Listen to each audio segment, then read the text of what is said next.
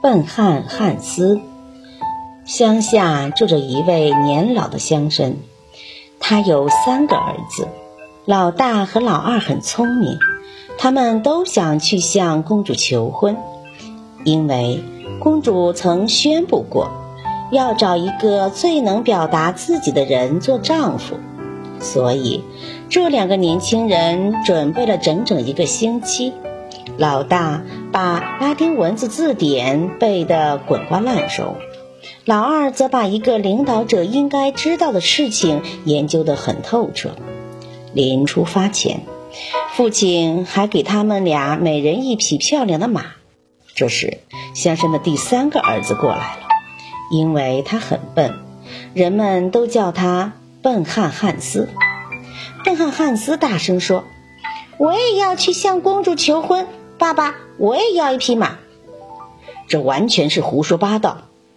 乡绅说：“结果，乡绅只给了汉斯一只公山羊。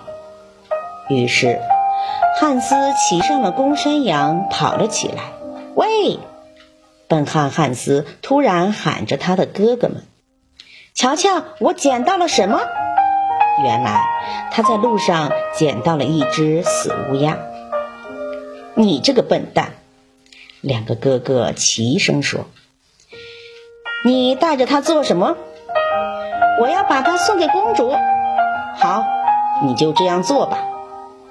两个哥哥说着，大笑一通，骑着马走了。过了一会儿，汉斯又捡到了一只旧木鞋和一团湿泥巴。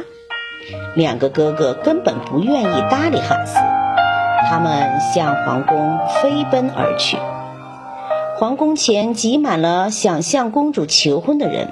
现在轮到汉斯那位能背诵整部字典的哥哥了。火炉里烧着很旺的火，这个地方真是热得要命。他说：“一点也不错，因为我今天要烤一只小鸡。”公主说：“糟糕，她没有料到会碰到这类话题。”本想讲几句风趣的话，却一句也讲不出来，一点用也没有。出去！公主生气地说。于是她只好走开了。汉斯的另一个哥哥同样被公主骂了出来。现在轮到笨汉汉斯了。这真是热得厉害，他说。